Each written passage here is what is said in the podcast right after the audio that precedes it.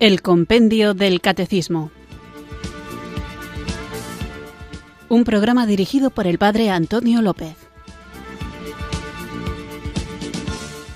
Muy buenas tardes, queridos oyentes de Radio María. Recibido un cariñoso saludo desde Irurzun, en Navarra, quienes sintonizáis una tarde más esta Radio de la Virgen, esta emisora que cambia vidas, Radio María, para escuchar el programa El Compendio del Catecismo, nuestro espacio diario de formación católica, en el que, guiados por el libro de El Compendio del Catecismo, vamos profundizando en las verdades de nuestra fe. Una fe que debemos conocer porque solo se puede vivir aquello que se conoce y viviéndolo en coherencia con lo que el propio Jesús nos pide, brotará de nuestro corazón el deseo de compartirlo y en este compartir veremos que hay imágenes de Dios, de la Iglesia, de las verdades de fe que a veces no están claras y por lo tanto nos tocará defender esta hermosa verdad que nos ha sido revelada.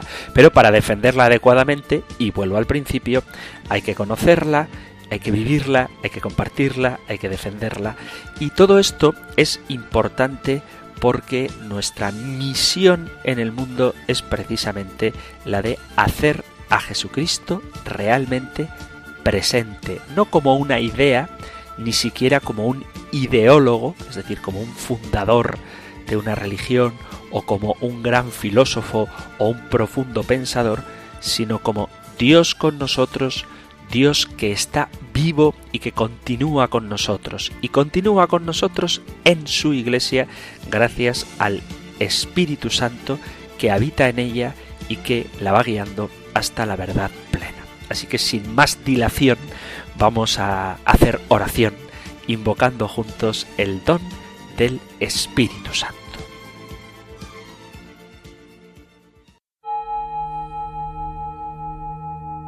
Ven Espíritu, ven Espíritu, ven Espíritu.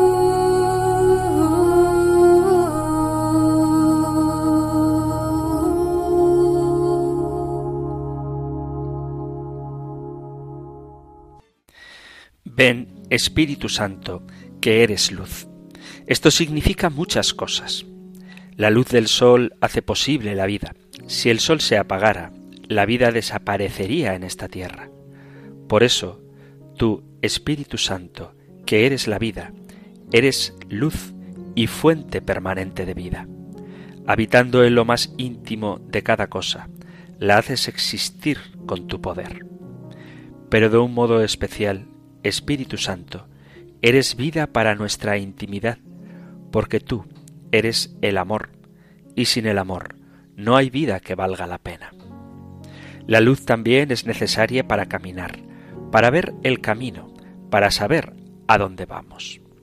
Cuando alguna vez he hecho la experiencia de caminar a oscuras, perdido y desorientado, me doy cuenta de lo que significa la luz y cuando aparece una pequeña claridad que me orienta, la agradezco. Espíritu Santo, tú eres luz. Tú nos haces descubrir por dónde tenemos que caminar y hacia dónde tenemos que ir. Cuando te invocamos con sinceridad, tú nos iluminas para tomar las decisiones correctas. Luz que me permite ver las cosas, descubrir sus colores, su belleza.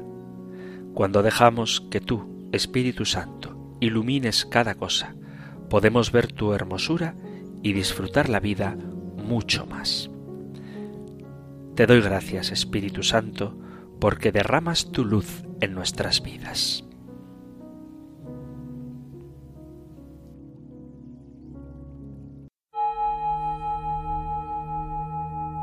Ven Espíritu. Ven Espíritu, ven Espíritu.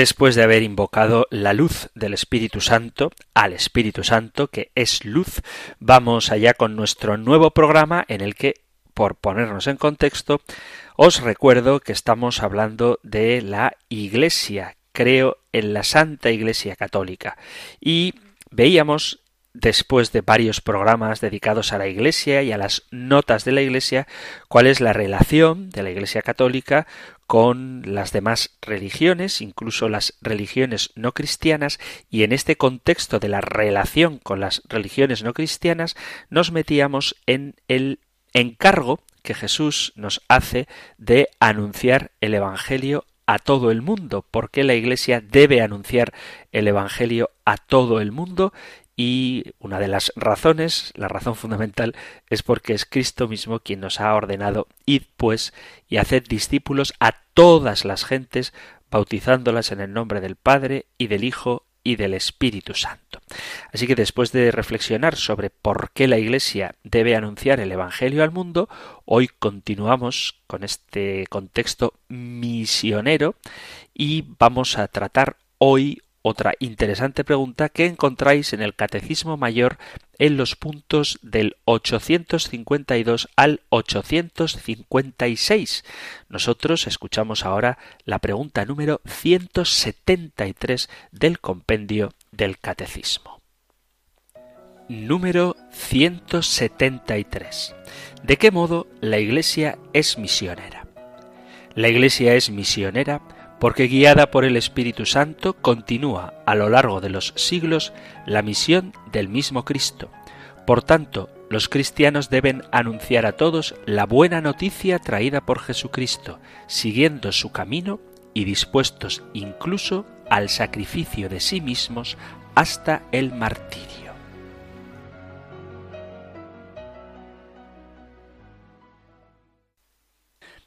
Vamos a continuar entonces con el programa y vamos a continuar hablando de algo que es fundamental en la Iglesia, que es ser misionera. No sé si todos los oyentes de Radio María estáis al tanto de en qué consiste la formación de los sacerdotes y de las muchas asignaturas todas ellas interesantísimas, unas más densas, más difíciles que otras, pero todas muy útiles, lo mismo que el compendio del catecismo tiene programas que pueden ser más densos que otros, más complicados de entender, pero para tener una visión conjunta del contenido de nuestra fe es necesario a veces pasar por esas temáticas un poquito más ásperas, bueno, pues igual que con las preguntas del compendio del catecismo, que recorre todo el contenido de la fe, con las asignaturas de los estudios teológicos que recorren todo aquello que atañe al conocimiento de la verdad católica, pues ocurre lo mismo, que hay muchas asignaturas y una de las asignaturas es la misionología. La misionología es una ciencia independiente de la teología que se dedica precisamente a estudiar la misión y que procura que se formen agentes misioneros en la Iglesia para cumplir con el objetivo de llevar el Evangelio a todas las partes del mundo. La misionología, como digo, es un estudio teológico, científico, sobre la dimensión misionera de la fe cristiana, sobre el gran mandato del Señor en el Evangelio de San Mateo, capítulo 28, versículos a partir del 18, y es una disciplina teológica que pretende hacer un estudio científico, es decir, un estudio sistemático que se enfoca en tres aspectos básicos. En un primer lugar, el proceso teológico, principalmente bíblico, es decir, qué es lo que la palabra de Dios nos dice a propósito de la misión de la Iglesia, luego un proceso antropológico que implica el estudio de la sociedad en la que vivimos, el contexto cultural, las manifestaciones propias de cada región, de cada sensibilidad y también cómo aplicar este mandato de Jesús a los lugares a donde está destinado en concreto, un proceso antropológico, es decir, cómo es el hombre, cómo es la sociedad, cómo es la cultura, para poder llevar el Evangelio ahí donde se necesita, es decir, a todas partes. Y luego hay un tercero que es el proceso teórico, que habla de las religiones primitivas, de la lingüística, de los cambios culturales y los cambios históricos. Hay que recordar que la Iglesia, y esto es una frase que me parece muy buena, la Iglesia no tiene una misión, sino que la Iglesia es misión. Es decir, no es la institución de la Iglesia la que le da sentido a la misión, sino que es la misión la que da sentido a la Iglesia. La misión comienza cuando nace la Iglesia, pero no cuando nace la Iglesia en Pentecostés, sino cuando el Verbo de Dios entra en nuestro mundo. Entonces, cuando hablamos de misión, es sobre todo la primera de las misiones, la que el mismo Jesús vino a realizar en la historia, una misión que continúa realizándose gracias a la acción del Espíritu Santo. Y en este estudio teológico, en esta reflexión sobre la misión de Jesús y la acción del Espíritu Santo en nuestro mundo, es lo que llamamos la misionología, que es la esencia de la Iglesia. La Iglesia existe para evangelizar, para misionar. La Iglesia hoy, como siempre, se ha visto enfrentada a distintos problemas y desafíos, desafíos ambientales, desafíos culturales, desafíos de lenguaje y esta es una realidad que hay que tener presente a la hora de afrontar la tarea que Jesús mismo nos ha encomendado. Puede existir y quizá a veces reconozco que se denota una especie de desaliento en la obra misionera. Digo lo del desaliento en la obra misionera porque sí que es verdad, y esto hay que agradecerlo muchísimo, que hay fieles en el sentido de personas que se mantienen queriendo vivir el Evangelio, que acuden a la iglesia, sacerdotes que predican, que predicamos y que realizamos las actividades pastorales que el obispo nos ha encomendado,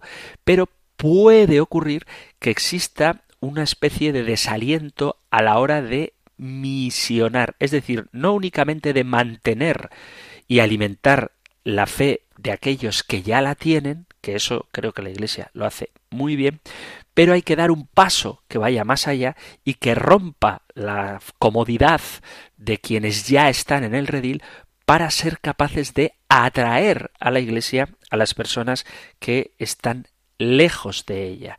Muchas veces existe también una especie de tentación de querer que cada uno crea lo que quiera o que sea lo que quiera. Y esto rompe la misión. Ya hemos hablado de la importancia que tiene el diálogo no entendido como un vive y deja morir, sino como una apertura al otro para ayudarle a encontrar la verdad. Hay que tener claro qué significa apertura, respeto y diálogo, que no es relativismo.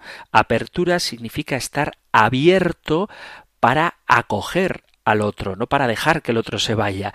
El respeto significa reconocer las diferencias con el otro y aceptar al otro a pesar de sus diferencias, no para quedarnos cada uno posicionados en nuestro lugar, siendo indiferentes al destino de nuestro prójimo, sino para conocerlo y acogerlo. Y en este sentido, el diálogo implica un caminar juntos, un caminar juntos hacia la verdad.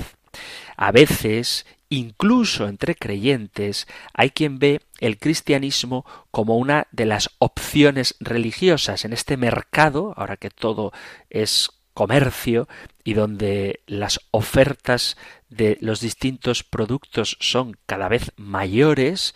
Yo recuerdo, por poner un ejemplo muy tonto y muy sencillo, que yo, que no soy tan mayor, en mis tiempos jóvenes, cuando era un niño, únicamente a veces digo que no soy tan mayor, pero cuando cuento estas cosas me doy cuenta de que a lo mejor sí que soy tan mayor. bueno, el hecho es que había únicamente dos canales de televisión, la 1 y la 2.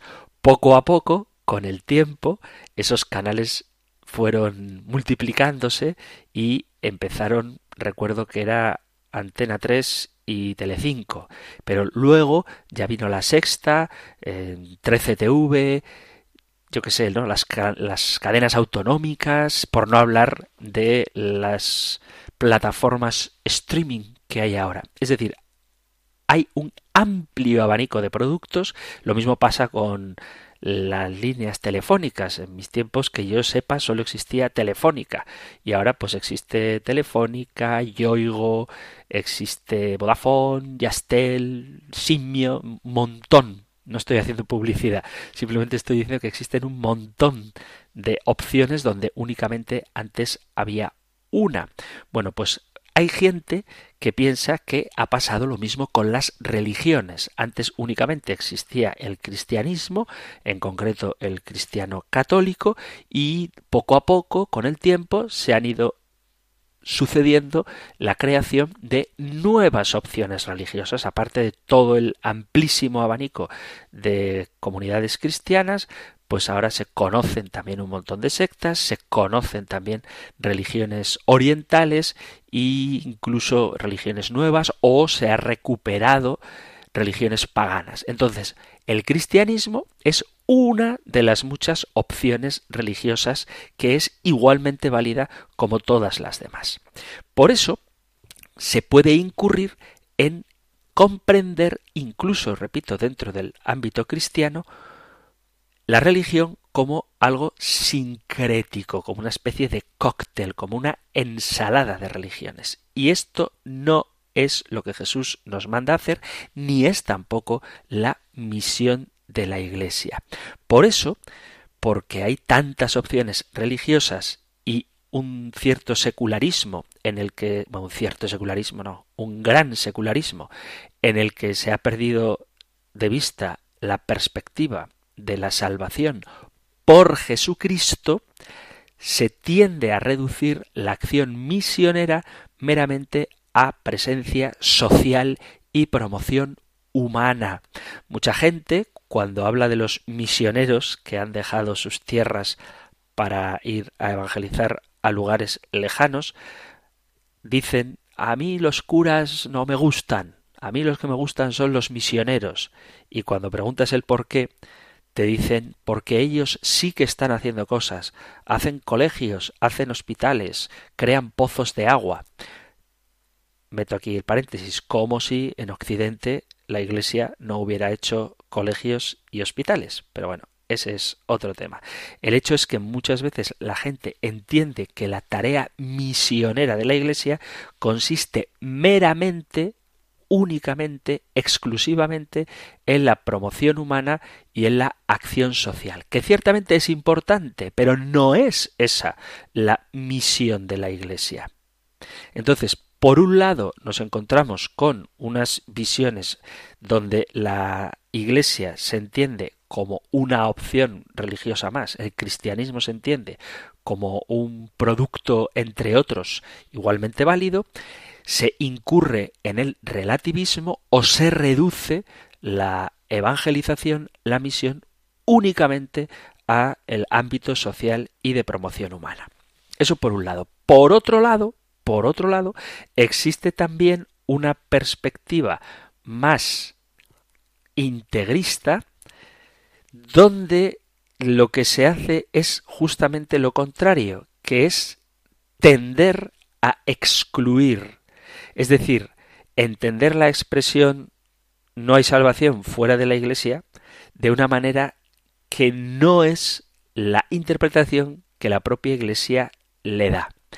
Porque hay quien transforma como antídoto contra el sincretismo la intransigencia.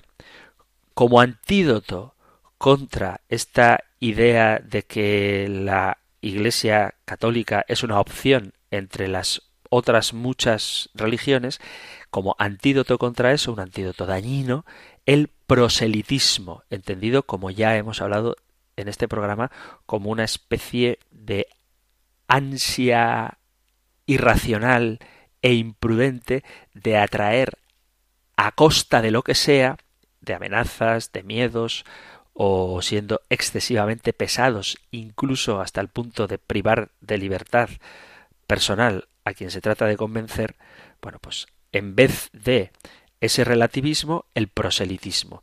Y en vez de esta promoción meramente humana, pues lo que se hace es cerrarse al diálogo y una especie de espiritualismo según el cual lo que importa son la salvación de las almas, cosa que es cierta, pero dejando de lado las necesidades más básicas o el desarrollo humano, pretendiendo que únicamente la Iglesia lo que tiene que hacer es hablar de la salvación o de la condenación eterna.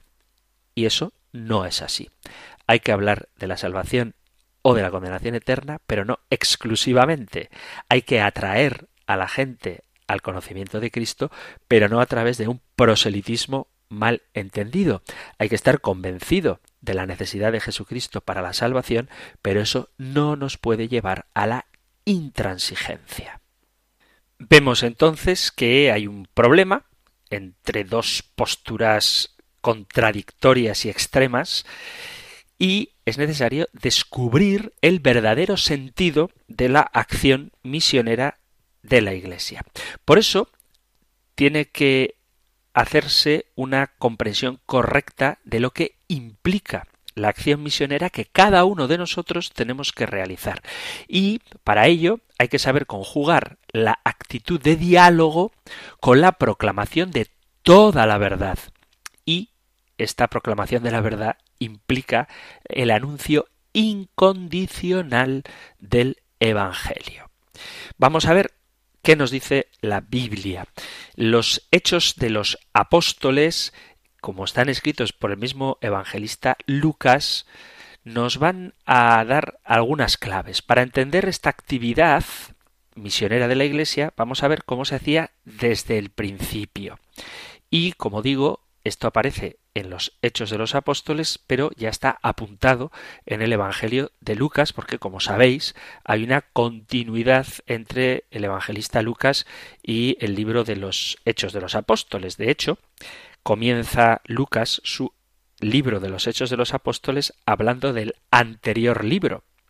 Dice en Hechos de los Apóstoles capítulo 1 versículo 1 dice, el primer libro lo escribí Teófilo sobre todo lo que Jesús hizo y enseñó desde un principio. Ese primer libro es el Evangelio de Lucas.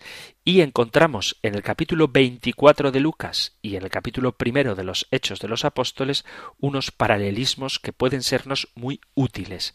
En Lucas 24 leemos que dice Jesús, leo desde el versículo 45, y entonces abrió sus inteligencias para que comprendieran las escrituras. Es el diálogo de Jesús con los discípulos de Maus. Y les dijo, Así está escrito que el Cristo padeciera y resucitara de entre los muertos al tercer día, y se predicara su nombre, la conversión para el perdón de los pecados a todas las naciones, empezando desde Jerusalén. Vosotros sois testigos de estas cosas. Mirad y voy a enviar sobre vosotros la promesa de mi Padre, por vuestra parte permaneced en la ciudad hasta que seáis revestidos del poder de lo alto. Y en el capítulo primero de los Hechos de los Apóstoles, en el versículo a partir del 8, dice así recibiréis la fuerza del Espíritu Santo que vendrá sobre vosotros y seréis mis testigos en Jerusalén, en toda Judea y Samaria y hasta los confines de la tierra. Y esta estructura es la que aparece en todo el libro de los Hechos de los Apóstoles. Primero les dice que esperen en Jerusalén, luego en el capítulo 2 reciben el Espíritu Santo y desde el capítulo 3 hasta el capítulo 28, hasta el final de los Hechos de los Apóstoles, se va desarrollando esta misión del capítulo 3 al 7 en Jerusalén, del capítulo 8 al capítulo 12 en Judea y Samaria y a partir del capítulo 13 hasta el final en los confines del mundo, que es cuando toma el protagonismo el apóstol San Pablo. Por eso, la misión de la Iglesia, la misión del bautizado, la misión del evangelizador, consiste fundamentalmente en dar testimonio. Dar testimonio. Y quienes dan testimonio primeramente son los doce apóstoles con todo el simbolismo que el número doce tiene. Son doce las tribus de Israel y por tanto tienen que ser doce los que sirvan como fundamento del nuevo pueblo de Dios. Por eso, cuando Judas desaparece, cuando Judas se quita de en medio, cuando Judas desconfía de la misericordia de Jesucristo, es necesario elegir a alguien que le sustituya. En este caso, el apóstol San Matías. Y posteriormente se tratará de Pablo. A él, a San Pablo, le corresponde realizar la misión apostólica y consolidar en medio de los paganos esa obra que iniciaron los doce. ¿Cómo se da testimonio? El primer anuncio comienza haciéndose en Jerusalén, a toda la multitud, desde el centro de Jerusalén, que es el templo. Esto es muy importante para nuestra vida práctica, para que nos demos cuenta de que el primer anuncio comienza en tu casa. A veces nos preocupamos mucho por los que están lejos, por las misiones de África o de Asia, que es muy importante sentirlas como nuestras, pero se nos olvida que tenemos que comenzar desde el contexto en el que nosotros estamos y desde el centro del lugar en el que estamos, desde lo que sea más relevante. Fijaos que una frase que dijo el Papa Francisco, ahora no recuerdo cuándo la dijo, pero me gustó mucho, decía, no preocupa, no es exactamente así, pero no me preocupa que seamos muchos o pocos, sino que lo que me preocupa es que seamos insignificantes. Por eso los apóstoles comienzan a predicar en Jerusalén y en el templo de Jerusalén. Por lo tanto, la tarea de la misión de la Iglesia de cada uno de los bautizados es estar en el centro de la actividad. Que seamos muchos o pocos no depende de nosotros. Que seamos relevantes es lo que importa. Después, San Pablo comenzará a dar testimonio a partir del lugar donde la gente se reunía, es decir, en la sinagoga. Y cuando la situación va cambiando, tienen que buscar maneras de adaptarse a ese cambio para expandirse, puesto que el cristianismo ya va teniendo acogida también entre los paganos. Y esto es un gran reto, pues San Pedro y San Pablo se dirigen a personas que no eran aceptables para los judíos. Por eso hablaba al principio de que tenemos que aprender a misionar, no solamente a mantener lo que ya tenemos, que hay que mantenerlo desde luego, pero a misionar. Pedro y Pablo se dirigieron a personas que los judíos no aceptaban. Y además supieron ver la religiosidad de los paganos. Ellos fueron capaces de apoyarse en algo bueno que el paganismo tenía, que era su religiosidad, y sostenidos a partir de aquello positivo, empezar a anunciar a Jesucristo. Para San Pedro y para San Pablo, dar testimonio significa proclamar a Jesucristo muerto y resucitado, a quien Dios ha constituido Señor de todos. Y eso es lo que la misión de la Iglesia tiene que hacer hoy, ser capaz de salir al encuentro de aquellos que están alejados, aunque eso pueda suponer a veces el rechazo por parte de quienes ya están en la Iglesia, lo mismo que los judíos rechazaban a los paganos y Pedro y Pablo fueron a predicarles a pesar de esa oposición, nosotros tenemos que salir a predicar sea cual sea la dificultad y descubrir los valores positivos que hay en aquellos a quien está destinado el Evangelio y sostenidos sobre esos valores positivos, anunciar a Jesucristo muerto y resucitado como Señor de todos. A nosotros, actualmente, nos toca dirigirnos hacia un mundo que está secularizado, o que es indiferente, al menos aparentemente, porque luego resulta que los temas religiosos, cuando son bien planteados, suscitan muchísimo interés. A mí me pasa, y creo que alguna vez lo he comentado, que cuando voy con un grupo de gente que no es del entorno de la iglesia, y enseguida saben que soy cura, obviamente, pues surgen un montón de preguntas, de planteamientos, de cuestiones, de inquietudes que demuestran que no es verdad que el mundo sea tan indiferente al cristianismo. Pero sí que hay que aceptar que aparentemente hay un desafecto de la religión cristiana. Y esto supone una diferencia con respecto a la realidad a la que se dirigieron los apóstoles, porque ellos iban a un mundo pagano, pero religioso, nosotros nos dirigimos a un mundo pagano que aparentemente, insisto, aparentemente no es religioso, es indiferente ante las cuestiones de fe. Pero esto es un reto que exige nuevas respuestas. A raíz de esta nueva realidad, tenemos que suscitar el interés por el Evangelio. ¿Y cómo se suscita este interés? Otra frase muy buena, que no sé de quién es, pero me encanta, que dice No hables de Dios a no ser que te pregunten, pero vive de tal manera que te pregunten. Y esta frase, que es muy buena, como digo, no está en la Biblia, pero la idea que subyace debajo de ella sí que está en la Sagrada Escritura. Por ejemplo, cuando dice el evangelista San Mateo, cuando dice Jesús en el capítulo quinto, versículo 16, en el Sermón de la Montaña, una frase que expresa esta realidad. Dice Jesús, Mateo 5, 16, brille así vuestra luz delante de los hombres, para que vean vuestras buenas obras y glorifiquen a vuestro Padre que está en los cielos. O cuando San Pedro dice que las buenas acciones de las que la gente sean testigos les obligarán a rectificar.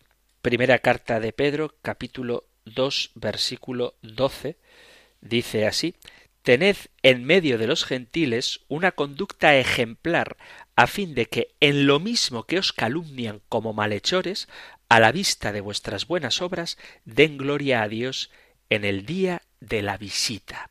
¿Esto qué significa?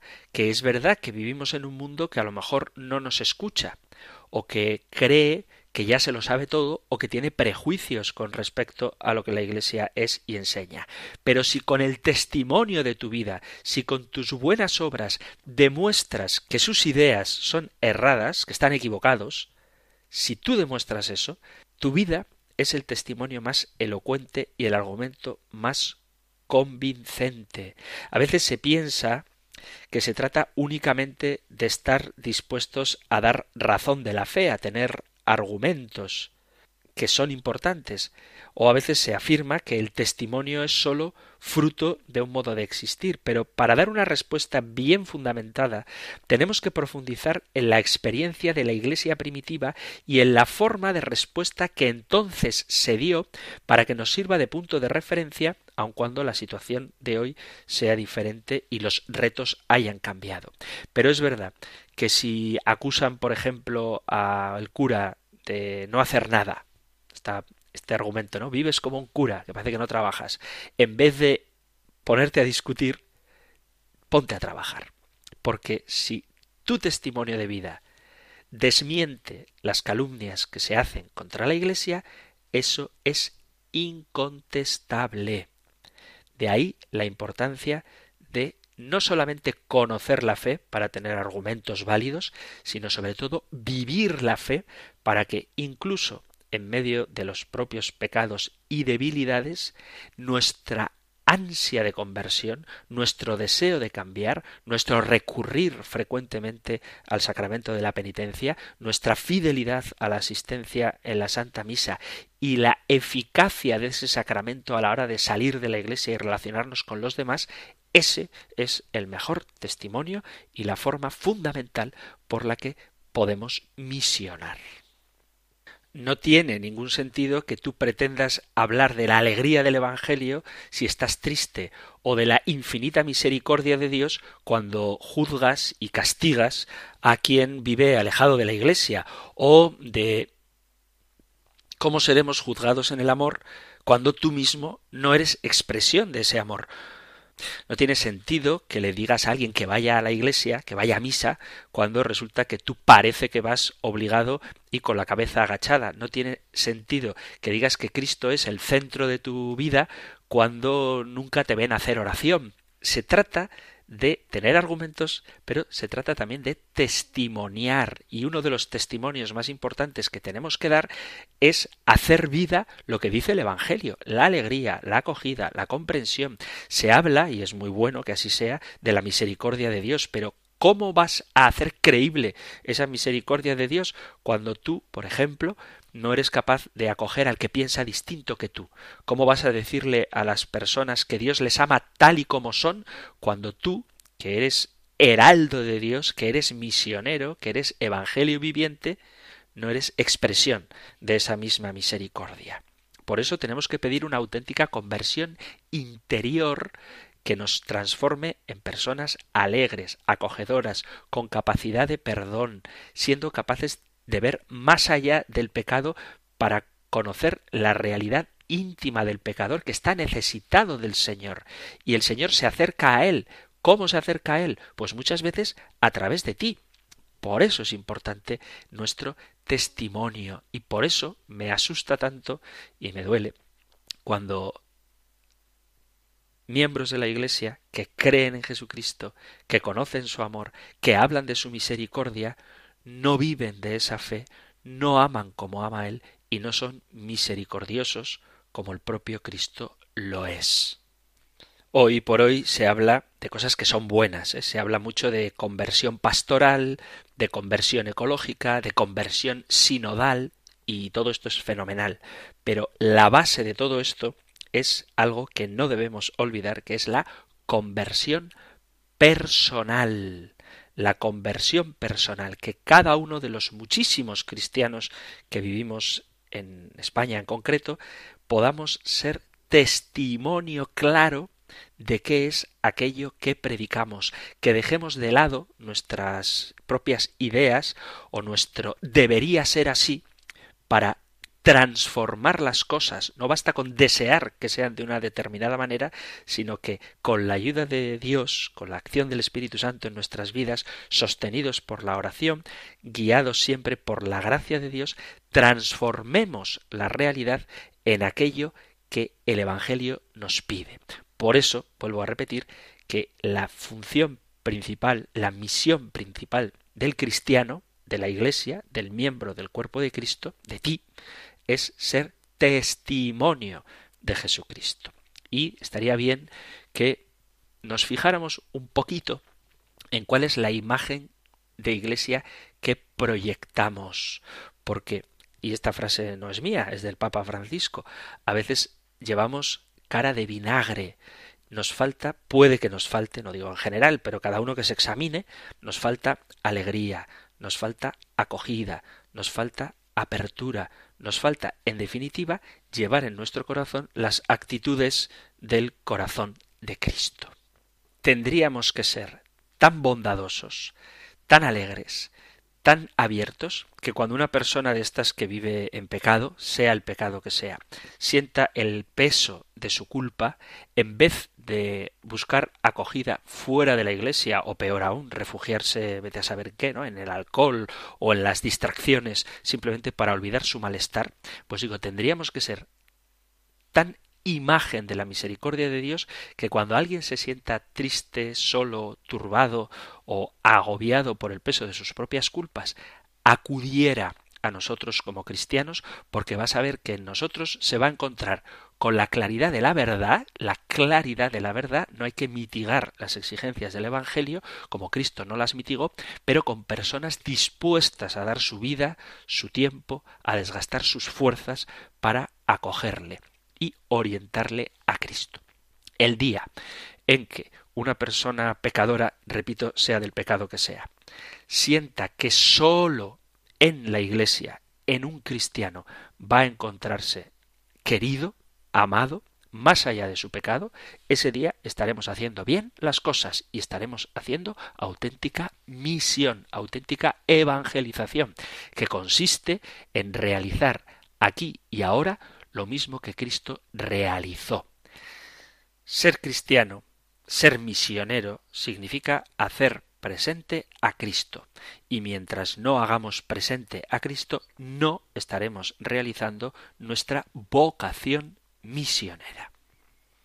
Vamos ahora a hacer una pequeña pausa, vamos a escuchar una canción que nos recuerda cómo tenemos que ser y continuamos con nuestro programa.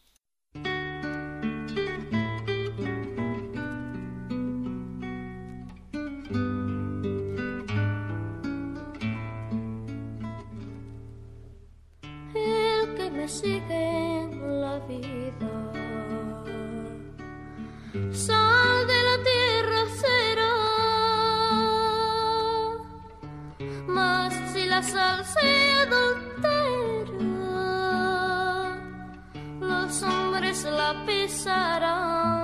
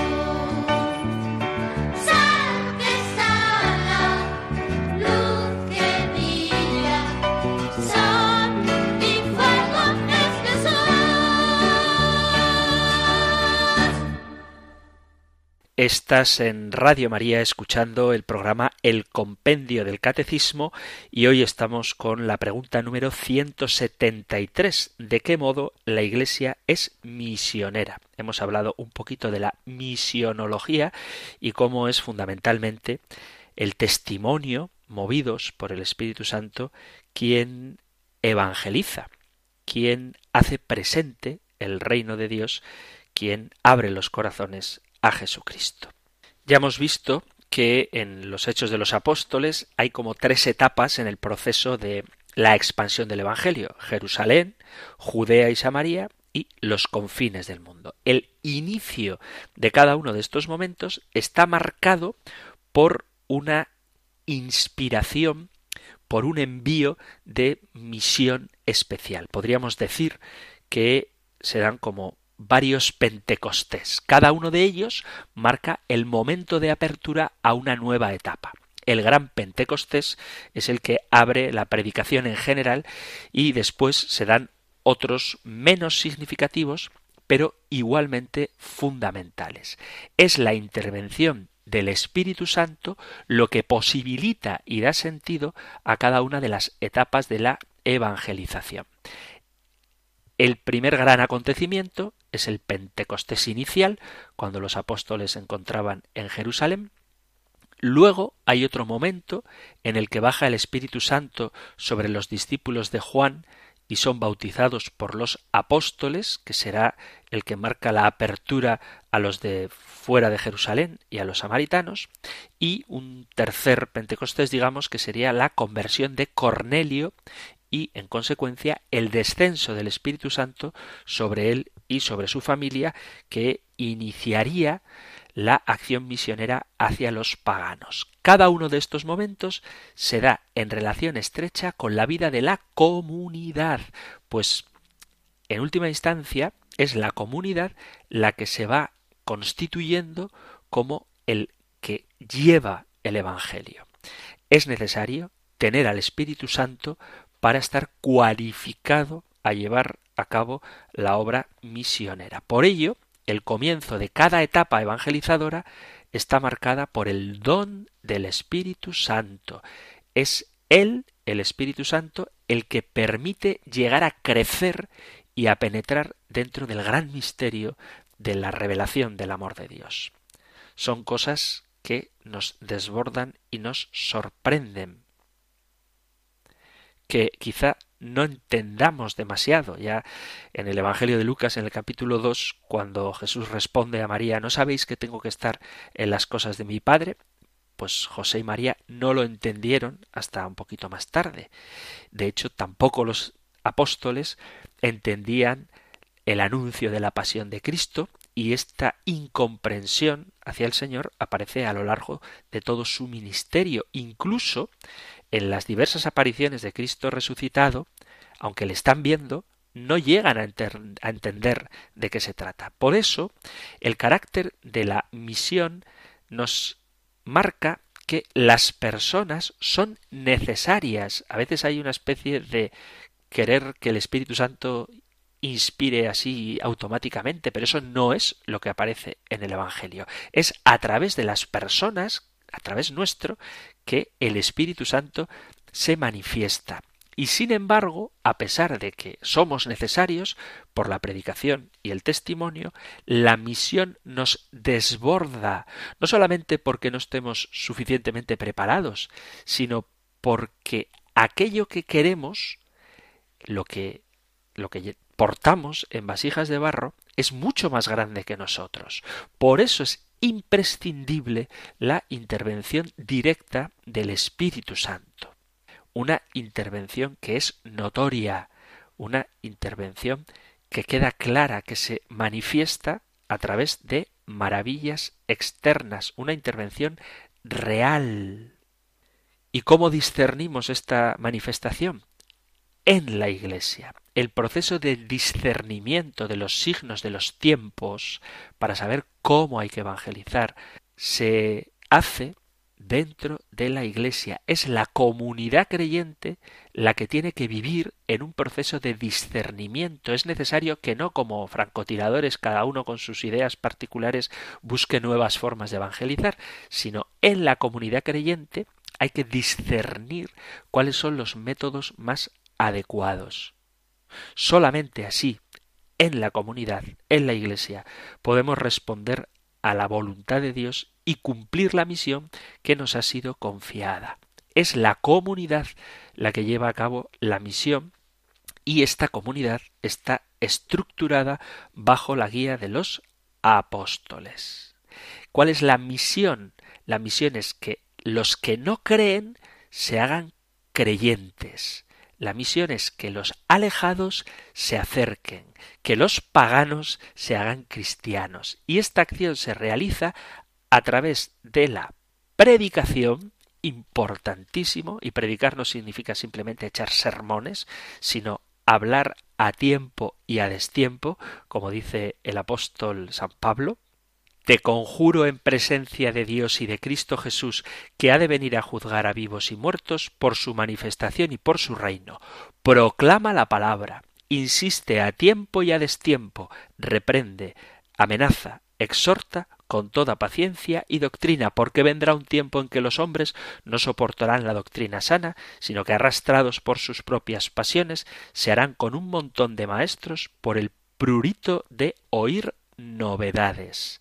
Apartarán sus oídos de la verdad y se volverán a las fábulas. Segunda carta a Timoteo, capítulo 4, versículo del 1 al en adelante, del 1 al 4. Por eso, importantísima la predicación. Segundo, esta predicación se tiene que convertir en un testimonio. Y antes he hablado de la conversión personal, pero es que la conversión personal se tiene que transformar lógicamente en una conversión comunitaria.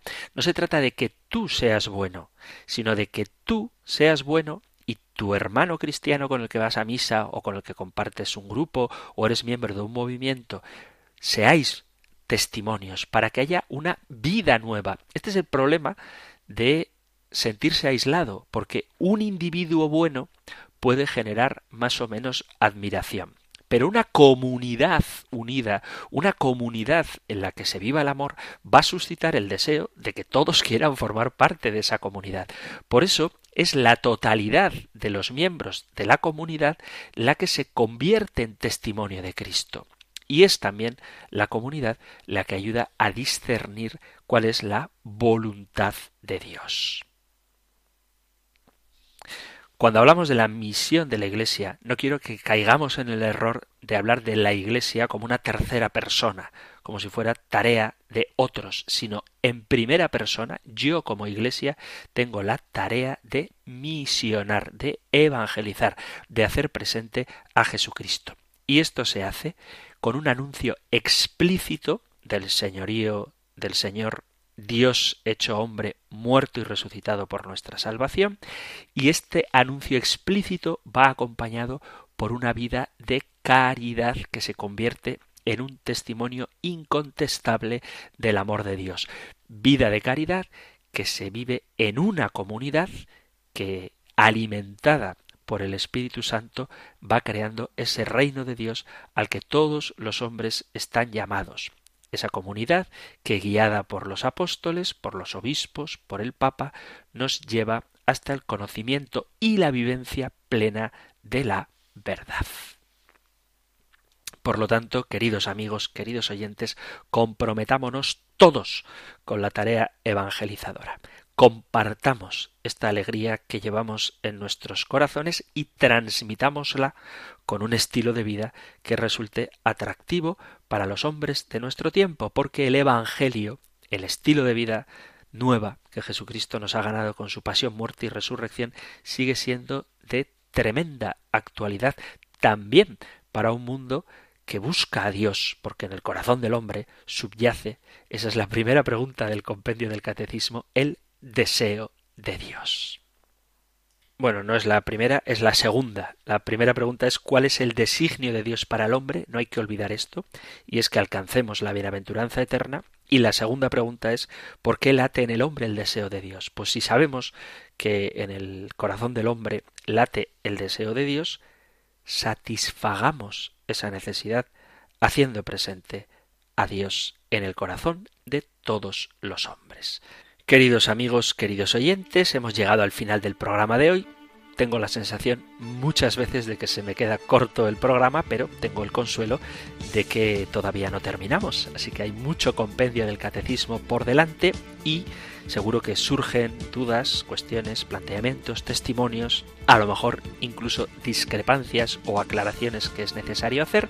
Y si queréis compartirlas podéis hacerlo en el correo electrónico compendio arroba compendio arroba radiomaria.es o en el número de teléfono para WhatsApp 668 594 383 668 594 383 termino dándoos la bendición del Señor que encontramos en la Sagrada Escritura, en el libro de los números. El Señor te bendiga y te guarde, el Señor ilumine su rostro sobre ti y te conceda su favor, el Señor te muestre su rostro y te conceda la paz. Muchísimas gracias por estar ahí, gracias por escuchar el compendio del catecismo y si queréis volveremos a encontrarnos en un próximo programa. un fuerte abrazo.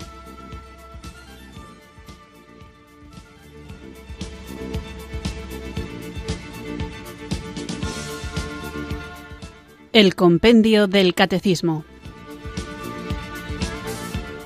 Un programa dirigido por el Padre Antonio López.